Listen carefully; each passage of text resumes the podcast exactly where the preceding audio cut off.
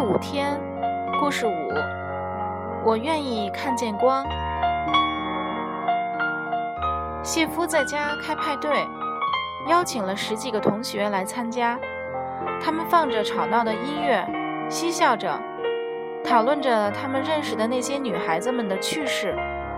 约翰到达以后，没有看见谢夫的父母，便问他们在哪里。谢夫兴奋地回答道：“他们出门了，所以我才安排这场派对。我们可以好好的玩乐。你不喜欢派对吗，约翰？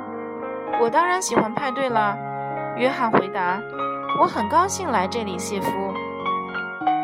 约翰在屋里走了一圈，留意到有好几个装过烈性酒的空瓶子，有几个年轻人似乎已经喝得醉醺醺了。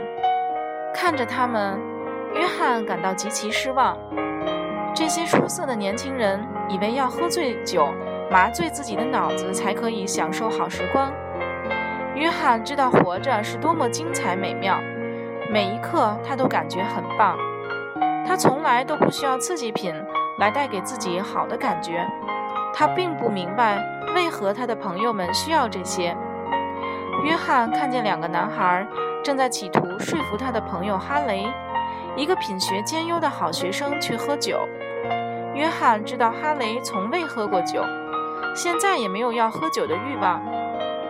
走进哈雷时，约翰听见那两个男孩正在给他施加压力。他们要求哈雷要不就喝酒，要不就离开派对，还说如果他不喝，以后就不跟他这个没趣的家伙一起玩了。约翰来到哈雷身后，把手放在他的肩膀上，说：“我有话要跟你说。”那两个男孩粗暴地抓住哈雷的手臂，把他从约翰那里拉过来。约翰没有被吓倒，他平静地走到两个男孩的身后，伸出左右手捉住他们的脖子，闭眼把他俩的能量都传送到自己的身体里。当他睁开眼睛时，两个男孩都倒在地上，睡得很香。哈雷诧异地看着他们，问道：“你做了什么？”他们都累了，需要睡一会儿。约翰回答道：“跟我来吧，哈雷。”哈雷跟着他的朋友到外面去了。“你怎么回事啊？”约翰问。“为什么要跟这种人在一起呢？”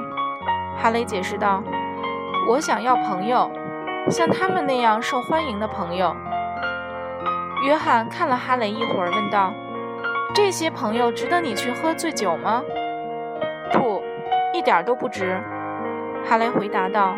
“我真的不喜欢喝酒。谢谢你在这里，约翰。这些人想强迫我喝酒，而我不知道怎样说不。”在约翰再说话之前，哈雷改变了话题：“你是怎样对付那两个人的呢？”他问道。“你可以教我吗？”那真是很棒啊，好像电影《星际迷航》里的斯波克先生一样。约翰对哈雷的评论感到好笑。你知道吗，哈雷？我觉得你是个很酷的人。你的心念那么强大，你是无所不能的。但若你喝了酒，就会减弱心念，把自己内在的力量带离得更远，更不能运用它。保持着让自己的心念更坚强吧，哈雷。哈雷是一个数学和电脑天才，但对于约翰的话，他听不太懂。不过，他仍然感觉很棒。他感谢约翰，承诺他以后也不会喝酒，并且会不断地扩大自己心念的力量。约翰微笑着，再次感觉到一种特殊的成就感和满足感。